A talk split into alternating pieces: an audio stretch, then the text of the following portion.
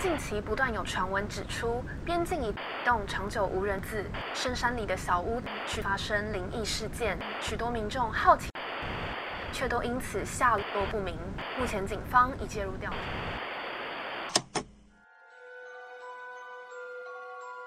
欢迎来到怪奇故事屋。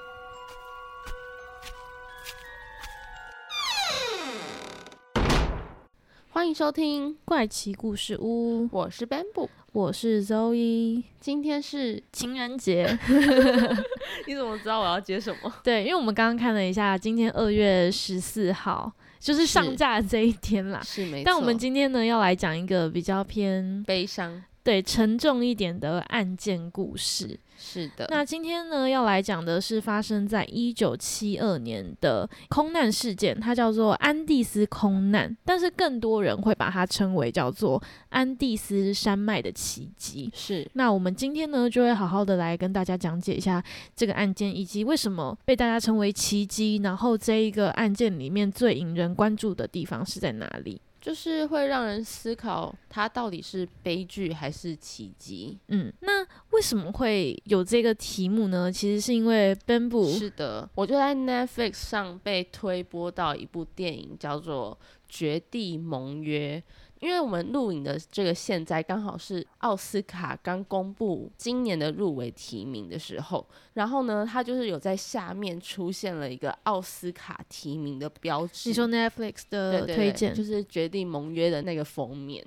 然后我就好奇就点进去看了一下，想说，哎，是一个空难事件，我们好像也没有听过，要不要来讲讲看呢？还是来看一下？就看完一看不得了。真的晚上要睡不着了，真的超恐怖的。真假的？我觉得那个恐怖，因为因为我还没看过啦。等一下我们可以开始讲这个事件，但我现在可以先简单分享一下我当时看完的心情，尤其是那一天是礼拜五晚上，就是怎么会挑选礼拜五看一个这么沉重的电影呢？而且重点是那一天就是很累，然后你就已经下班回家了，然后你还打开了这个沉重的电影看。重点是什么？你知道吗？我隔天要去加班，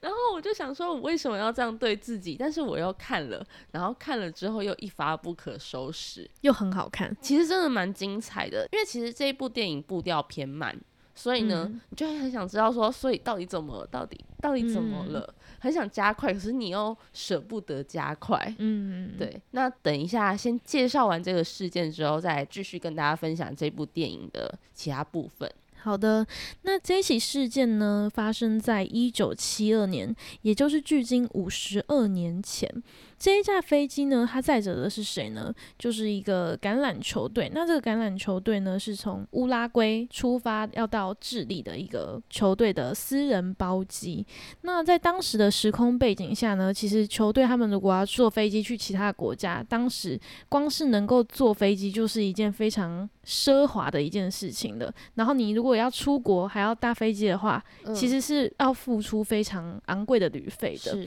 他们呢，在那个。背景之下，能够想到最便宜的方式就是搭乘私人的包机去。这个包机呢，如果有钱人，你当然是包那种就是很厉害的飞机嘛。那为什么我们会说很便宜？就代表这个飞机其实多少一定是会，比如说被淘汰的飞机，你才会变成这种便宜的航班嘛。于是呢，这一个乌拉圭的橄榄球队，他们呢就选择了一个空军五七一号航班这一架飞机作为他们的私人包机。但其实这个五七一号航班呢，它在之前前就已经因为它机身太重的关系，就是有被大家讲说很像铅做的雪橇，是大家懂吗？就是雪橇应该是要非常轻才会滑得快嘛。但是你如果是用铅做的雪橇呢，就是重量很重，所以这一台飞机就是算是被淘汰。然后呢，那个飞机其实本身没有问题，对它本身没有问题，但是它确实有它的一些缺陷在，就是它的缺点啦，所以它才会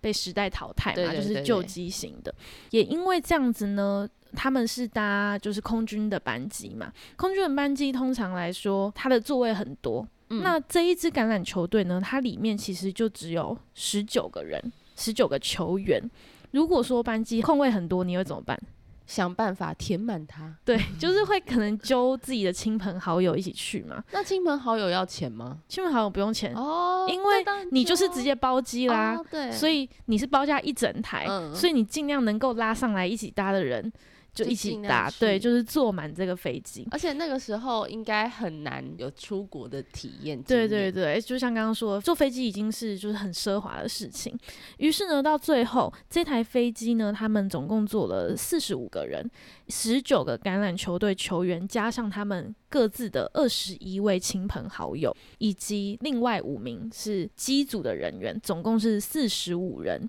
他们就这样子从乌拉圭出发了。没想到呢，在他们穿越到南美洲的安第斯山脉的时候呢，却遇上了乱流。因为那个时候其实天气非常的不好嘛，然后视线也非常不佳，转弯的时机点没有抓好嘛，太提早转弯了，他们没有算到那个逆风的时间，总之就是错估了飞行的轨道。于是呢，他们就撞到了山峰，撞到了这个山峰呢，就让飞机的机翼的右侧都撞断了。撞断了之后呢，这个右翼又影响到飞机的尾端，所以此时还在空中哦。飞机的右翼跟尾端就已经没有了，然后再往前继续飞行之后呢，他们又撞到了另外一个山峰，导致他们的左翼也直接被撞断。嗯，所以此时此刻他们已经剩下，机身吗？，对，嗯就只剩下那个头还在继续飞。嗯，那继续说下坠吧。对，它就是继续的往前滑，然后最后呢，就是砸在地面上，很重击的砸在地面上，这样子拖行了七百五十公尺，而且是以时速三百五十公里，非常快速的速度。那在这一场严重的坠机之后呢，当场死亡的人就有十二个人，然后再经过后面可能天气不佳等等，最后呢存活下来的幸存者大概是二十七个人。那大家可能会觉得说，哇，那这二十七个人经过这样子这么严重的灾难，能够存活下来，非常的幸运。但没想到呢，其实这才是他们后面真正的噩梦的开始。那为什么会说是噩梦呢？就要讲到他们。坠机的地点，他们坠机的地点呢是在一个雪山上面，就是那个区域是完全没有名字的雪山，然后这个山况呢是非常的险峻的，就是如果说你搜救队要来搜救的话，也很难来到这边搜救。原因是因为呢，这个机身就是飞机的机身是白色的，嗯，然后你的雪山呢也是白色的，所以你完全没有办法在茫茫的一片白当中，找到这个机身的残骸。而且其实刚坠机坠入雪地中的时候，他们是整个被白雪覆盖住的，并不是到后面是有点半覆盖住。对对，，并不是到后面就是可能飞机已经就是有出现在地面上那样子的状态，所以在当时呢，刚发生这件事情的时候，他们非常的慌乱，非常的无助。那幸好呢，他们在当时的乘客里面呢，有几位是医学系的学生，帮助了现场的。可能比如说骨折啊，或是一些伤患的人做了一些紧急的救援，然后也因为这样子，我觉得算是让伤者的情况得以被控制。对，然后他们就然后他们就想说，好，那如果撑过了这一个晚上，隔天可能就会有或者是隔几天应该会有救援队，对，就会有救援队来了。但没有想到的是呢，这一个天气的险恶，加上他们是坠机在一个非常偏远的山区，大概在三千多海拔公尺以上的雪山上面，所以其实搜救是非常非常困难的。这起事件，我觉得我们可以分几个时间点来讲啊。第一个，我觉得最让他们绝望的时间点就是呢，他们在第十一天的时候，他们找到了一个算是收音机，就是他们用飞机上面收音的器材啊，然后组合了一些乘客的东西，然后终于组到一个收音机，就可以听到外面的收讯。然后他们就在这个收音机里面听到了今天的消息，就是。这个搜救队呢，他们取消了搜救的行动，已经放弃了这个搜救的行动。原因呢，就是因为天气太恶劣了。这个时候呢，所有的幸存者们都觉得完了，真的没救了，现在没有人会来救我们了，所以我们现在只能够自救。在那个当下呢，是没有水源跟食物的，应该说一开始就没有水源跟食物啦，所以他们用了一个我觉得蛮聪明的方式，就是他们用水瓶装满了雪，然后利用太阳光线照射在飞机残骸的那个反射的嗯，热能下，然后去融化那个雪来喝水源，所以他嗯们的水源这个部分已经算是解了，决了，但是没有食物的问题还是依然存在。而现在呢，又遇到了就是收音机说搜救队不会再来了。嗯，那这个时候时间其实已经到，就是一个多礼拜，他们已经一个多礼拜没有吃东西喽。他们已经把飞机上面所有的食物都吃光了，然后他们也尝试去吃，比如说飞机上面的行李箱外面的那种皮革，但是皮革上面可能会有一些人工的染料，所以根本没有办法吃，或者是他们去吃，比如说飞机的坐垫，觉得飞机坐垫底下可能会有铺一些皮草啊之类的，但没有想到打开之后里面却是只有泡棉，嗯，就他们已经利用了各种方法，希望可以在这里找到食物，但是没有办法的原因是，雪山根本就不会有任何的，比如说动物啊、植物，动植物都没有，因为真的太寒冷了。，对，所以他们我觉得已经到了一个就是饥饿的极限的状态嗯下了，然后就有人提出来说，我不行了，就是我决定要吃掉飞行员。从这一刻开始，他们开启了一个用吃人来为生的一个方式。那其实，在一开始大家都还不能够接受这样的事情，是一直到后面第十七天的时候，有一件非常重大的事情，也就是我刚刚讲的第二个，就是绝望的事件发生了。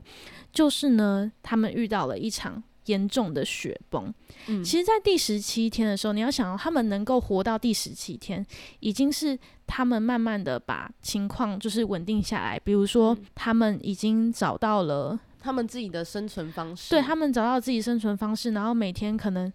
会有。例行的行程，比如说一个人可能负责每天融化雪水，然后一个人可能是负责求救信号，就每个人各司其职，是可以好好的可能度过这样子的一个期间的。但没有想到，却在第十七天的时候来了一场很严重的雪崩。这场雪崩呢，也带走了八位乘客的性命。他们花了三天的时间，才从被雪埋住的机身逃了出来。那因为这一起雪崩之后，他们其实就遇到了更绝望的境界嘛，然后也没有食物，所以这个时候呢，他们又面临到了我们刚刚前面有讲过，就他们吃掉了非亲非故的飞行员嘛。嗯，那现在呢，他们面临到更大的困难，就是你没有办法生存了。那你现在唯一的选择就是你只能够吃掉你的亲人，就是可能有些亲友已经变成尸体了，已经被冻死了。那你今天就是你要选择保留一些人性的道德，还是你要选择吃掉了你的亲友？那我在其中一个报道里面有看到，他们就是访问这个幸存者，然后这幸存者就分享说，当时在这个吃人的这个过程当中，他们的心路历程。他就说，其实当时他有向上帝询问说，他能不能够吃他的朋友，嗯，因为如果没有上帝的同意的话，他就觉得自己很像是侵犯了这个朋友他他生命的回忆，就很像是偷走了他的灵魂，嗯侵犯到了他的灵魂这样子的的感觉。就是不管是道德上还是心理上，都会有一个过不去的坎。对，重点是他没有办法征求这个死者的同意，嗯就是他没有办法来唤醒他。问他就是能不能够这样子，就算嗯你说服自己说我朋友一定能够理解的，但是他就是死掉了，所以他没有办法起来回应你。后来呢，他们经过了一番不同派的人的讨论，总之呢，他们最后就达成了共识，他们就是必须得靠吃人肉，就是吃自己亲朋好友的肉，这样子活下来。那个时候呢，就是大家就围在一起，然后活着的人就说：如果今天是我死了，那我也愿意献出我的遗体。如果今天我的心脏停止跳动了，但是我希望我的我的手脚、我的肌肉还可以陪伴你们，就是我还可以贡献给你们，让你们可以继续的存活下去。这算是一个，就是这一起事件里面，我觉得最多人讨论的地方啊，就是他们依靠吃人肉的这个方式嗯存活了下来。那我们刚刚有讲到。搜救队已经不会来救他们了嘛？对，然后他们又遇上了雪崩、吃人嗯肉等等的这样子非常严峻的一个状况。然后他们后来就意识到说，现在继续待在这边已经不是办法，就不可能会获救了，所以他们必须得自己出去找救援。嗯，然后想自己出去找救援是你必须要走到有人的地方获救，而不是你在那边挥舞大旗什么的。而且他们现在根本不知道自己是掉在哪一个地方，对或者是离哪一个国家比较近。对他根本不知道自己在哪里，所以他只能漫无目的的翻越山头的走。他们可能只能大概抓到旁边左右国家的位置，嗯可是他们可能也不能确定到底哪一个国家比较近。对，总之呢，他们就决定要出去救援，但出去救援也不是这么简单的事情，因为嗯其实，在雪地上行走的话，你可能会有雪盲症，就是因为雪地是白色的嘛，然后你因为太阳的照射的反光下，可能会让你有失明的一个症状，就是发生暂时失明的症状对状。然后或者是说低温可能会有失温症等等的这些身体上面你无法承受，甚至是你可能你出去求救一次，你发生了血盲症好了，你回去可能要休息个三四天甚至一个礼拜，你才能够恢复的。所以这一件事情不是说你有勇气、你有毅力就可以去做嗯这件事情，你就算再怎么还有身体上的对你挑战，再怎么厉害的人，你你身体撑不住了，就是撑不住了。所以我觉得这些自愿出去求救的人，真的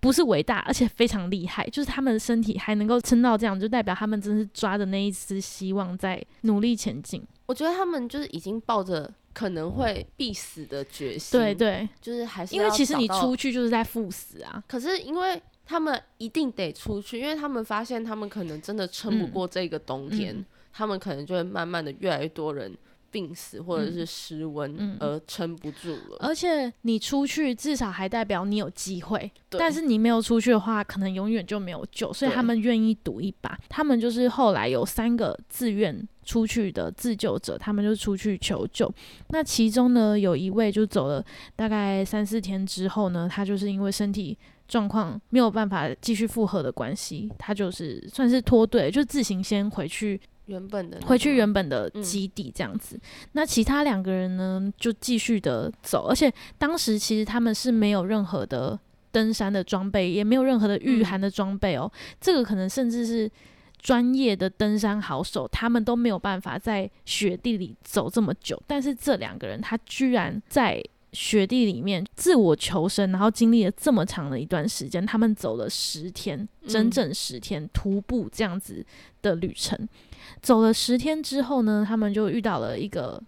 小河，就终于遇到了水源啦，然后准备要洗漱。终于，终于看到了对面有一个人影，然后这个人呢，他是骑着马的，因为隔着一个河的关系嗯嘛，你没有办法直接跟对方直接沟通，所以当时他们是用投掷纸笔的方式在沟通的。然后他就写了一个纸条给对面的人，就说：“哦，我们是乌拉圭人，我们遇上了空难，然后在飞机那里呢还有十四位幸存者，但我们现在完全不知道我们在哪里，我们已经走了十天了，拜托赶快救救我们！”然后投回去给那个就是骑马的人，然后这个骑马的人呢就先丢了几片面包给这两个人，就是果腹啦，嗯充饥。这个我觉得这个骑马人也非常伟大，他算是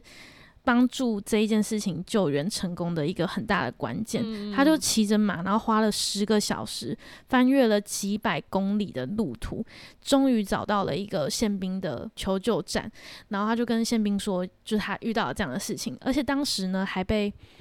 还被认为说他是不是喝醉了，就在嗯乱讲话。因为其实真的，其实这样听下来，这整体事件他已经超越了我们现实生活中，就是他他超越了故事情节了，真的在电影里面也不会发生的那种。对对，因为已经太夸张了，所以没有人相信他。直到他拿出那个纸条，嗯，来证明说真的有这件事情，加上也是真的有飞机坠毁嘛。嗯后来就是对照之后，警方呢就派出搜救队去救了这两位就是出来自愿的这这两个人，然后透过他们呢，才终于找到了剩下十四位的幸存者。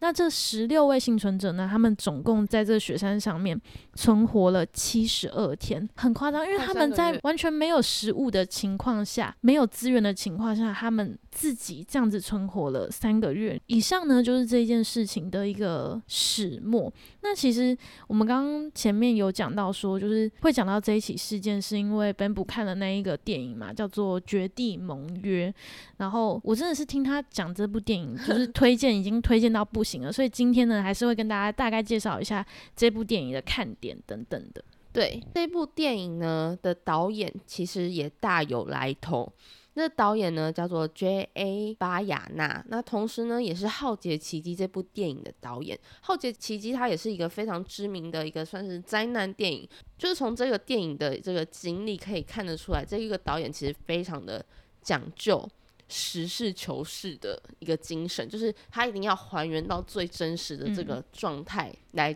陈述这一部电影。而且我我觉得这部电影最特别的一个叙述方式是，它其实是以其中一位橄榄球员的旁白的方式，有点像是在你说其中一位幸存者，他其实不是幸存者，他是其中一位罹难者。哦，然后但是呢，他其实是最后一位罹难者。就是这整体世界的最后一位罹难者。你说没有坠机的时候就死掉，后面还原本幸存，然后后来才死掉的人是吗？就是他也度过了雪崩这个危机。他后来因为电影当中是阐述说他受伤了，然后伤口细菌感染，免疫力抵抗不了而最后身亡。但是呢，他没有因为他的死亡而结束了他整个口白叙事，他依旧是。带着大家从一开始坠机之前大家的状态啊，然后呢，慢慢的去铺陈说坠机之后他们的心理状态，为什么讨论吃人肉的彼此之间的纠结点，然后在道德上的拉扯，那还有最后了他们的死亡之后，应该说这一位罹难者死亡之后，一直到他们获救的这一段经历。那我看到有一个评论是写说，透过用罹难者叙述他们继续后续的发展剧情发展，而没有让整个剧情就因为这个罹难者死掉而结束，而是继续透过死者的视角来继续说完这个故事。他也是想要表达说，这些死者们就算他们已经罹难了，但是他们的心。他们的所有的意志、意识，其实都跟着这些幸存者活着，甚至是活在这些幸存者当中的。而且，我们刚刚其实有讨论到，它里面最最受人关注的议题，其实是吃人这个环节。我觉得电影在这部分也是铺陈的蛮好的，因为他们不像是我们刚刚讲的这个事件，我们刚刚只是阐述了这个他们吃人事件的过程，但其实。他们当中有多少纠葛，以及他们可能一开始不愿意去吃，一直到最后为什么会还是做出吃人这个决定，整个过程都铺陈的非常的完整。那除此之外呢，《绝地盟约》这部电影，它其实还有做了一个纪录片，它的纪录片是有邀请到幸存者，然后进行一些访谈，然后也有聊到拍摄的。整个幕后花絮可以看得出来，导演就是对于这部电影有多么的用心，去整个想要还原原本的状况。嗯，而且演员他们几乎都是找素人演员。来出演的，他们这些演员们还要经历长时间的练习跟训练，因为他们最后还要真的要到到山上，嗯，他们是真的到雪山，他们是真的到实景拍摄，他们不是到失事的地方，可是他们最后还是找到了一个就是西班牙的一个滑雪场的的外围，因为可以看得出来，要到那个地方，除了要搭。缆车上山之外呢，还要再开车经过一小段路，才能抵达他们拍摄的地点。你能想象他们真的把美术做做出来的那个飞机一比一还原的那个飞机残骸一一起扛上去，扛到那个山上？这就跟那个铁达尼号一样啊，就是真的造了一个真的船，他们是真的造了飞机残骸。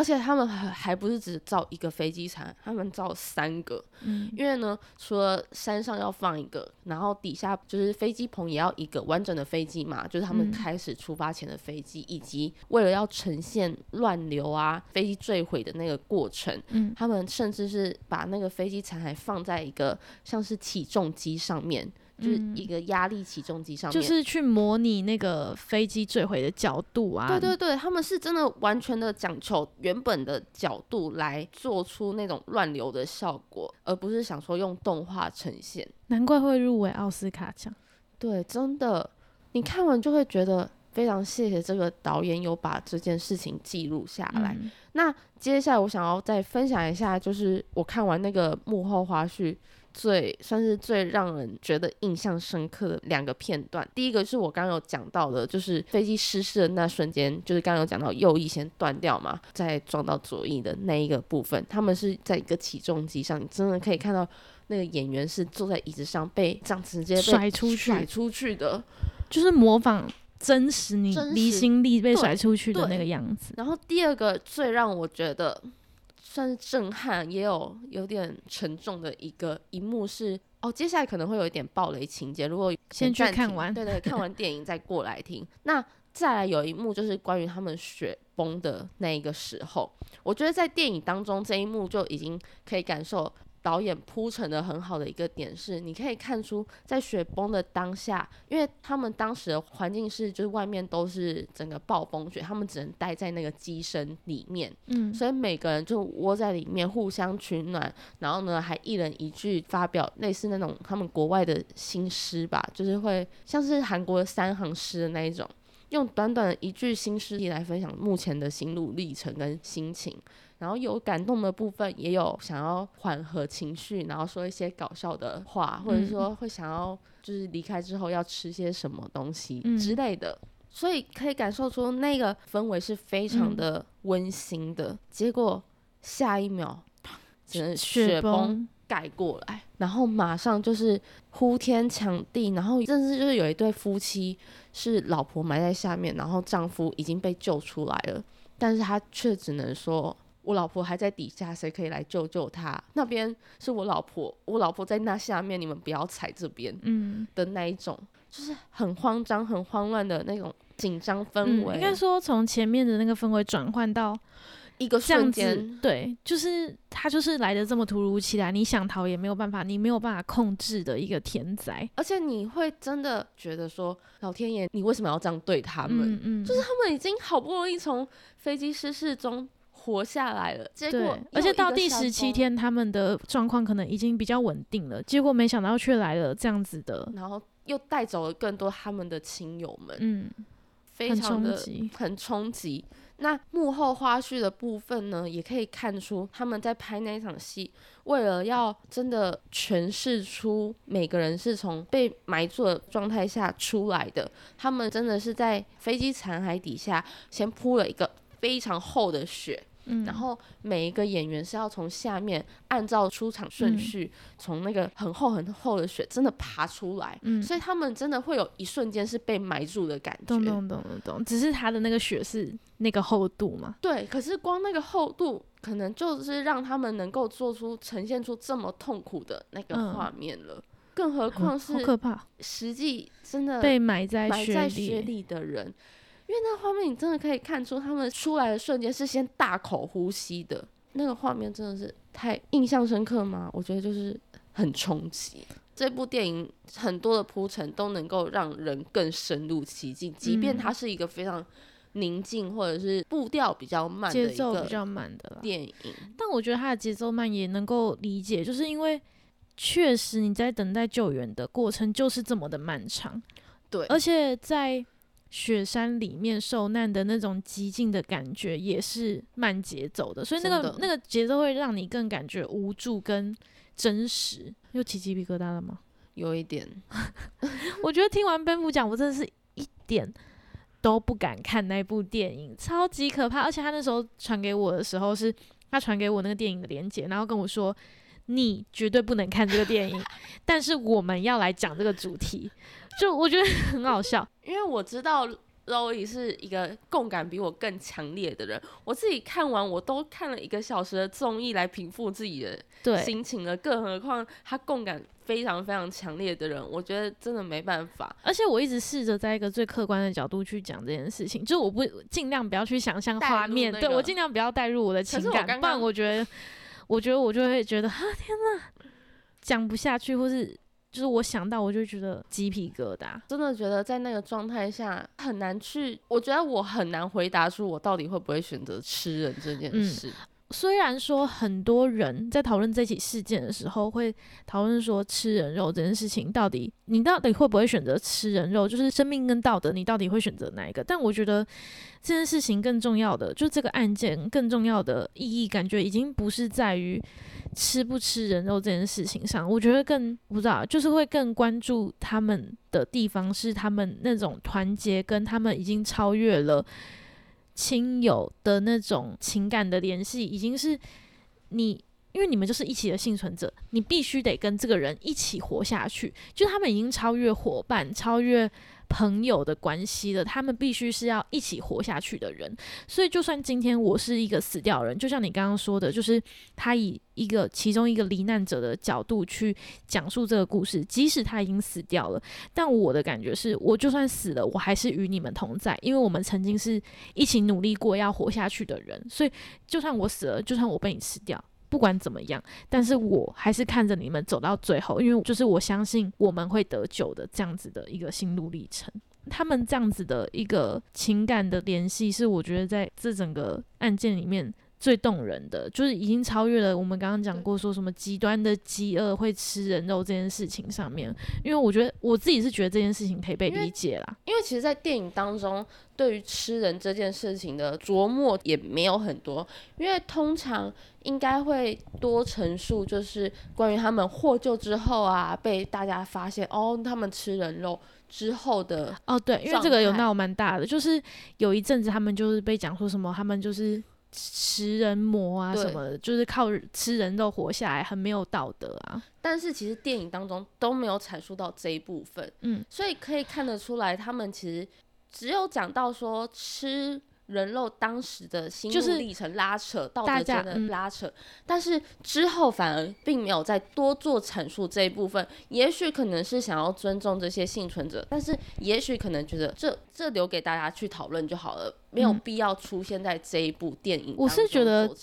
那个电影就是我们刚刚讲那件事情，对于这部电影来说一点都不重要，因为这部电影就只是要让大家。知道他们发生了什么事，对，所以就像是他唯一讲到吃人肉，只有讲到心理的拉扯。所以你在看这个电影的时候，你也会想着，如果我今天在那里，我会有什么样的想法？我会是跟这个电影里面的角色哪一个人一样？可能我不吃，或者是我选择吃了，那我我要怎么通过我心里那一关？嗯，这样就是会变成是你自己的课题，你可能就会试图的去理解这些幸存者为什么他们要吃人肉。而不是只去关注，因为如果今天你是看新闻的话，你就可能只关注到哦，大家都在骂他们这样子。好的，那以上呢就是我们今天对于这个安第斯山脉空难，也就是安第斯山脉的奇迹的这个事情始末的介绍。对，那也非常推荐大家可以去 Netflix 上面搜寻《决定盟约》这部电影，然后以及它的纪录片的部分。那这部电影同时也有入围了今年的奥斯卡的下个月，对，它有被提名，我们就是下个月揭晓，对，看它到底。最后有没有机会可以获得奥斯卡？我觉得就算他没有获得奥斯卡这一份殊荣，但是呢，这个导演真的很努力的将这个事件用影像的方式去呈现出来，还原跟呈现出来，我自己觉得很感动。嗯，能够有机会，有种像是真的跟着他们一起就是坠机，然后活了下来的那种心情。好的，那我们今天的节目就到这边结束啦。是，如果喜欢我们的节目的话，记得帮我们留下五星好评，或者是。到 IG 搜寻怪奇故事屋，可以留言给我们你对节目的想法，或者是你想听什么样的主题。好的，我是 Bamboo，我是 Zoe，我们下次见，拜拜。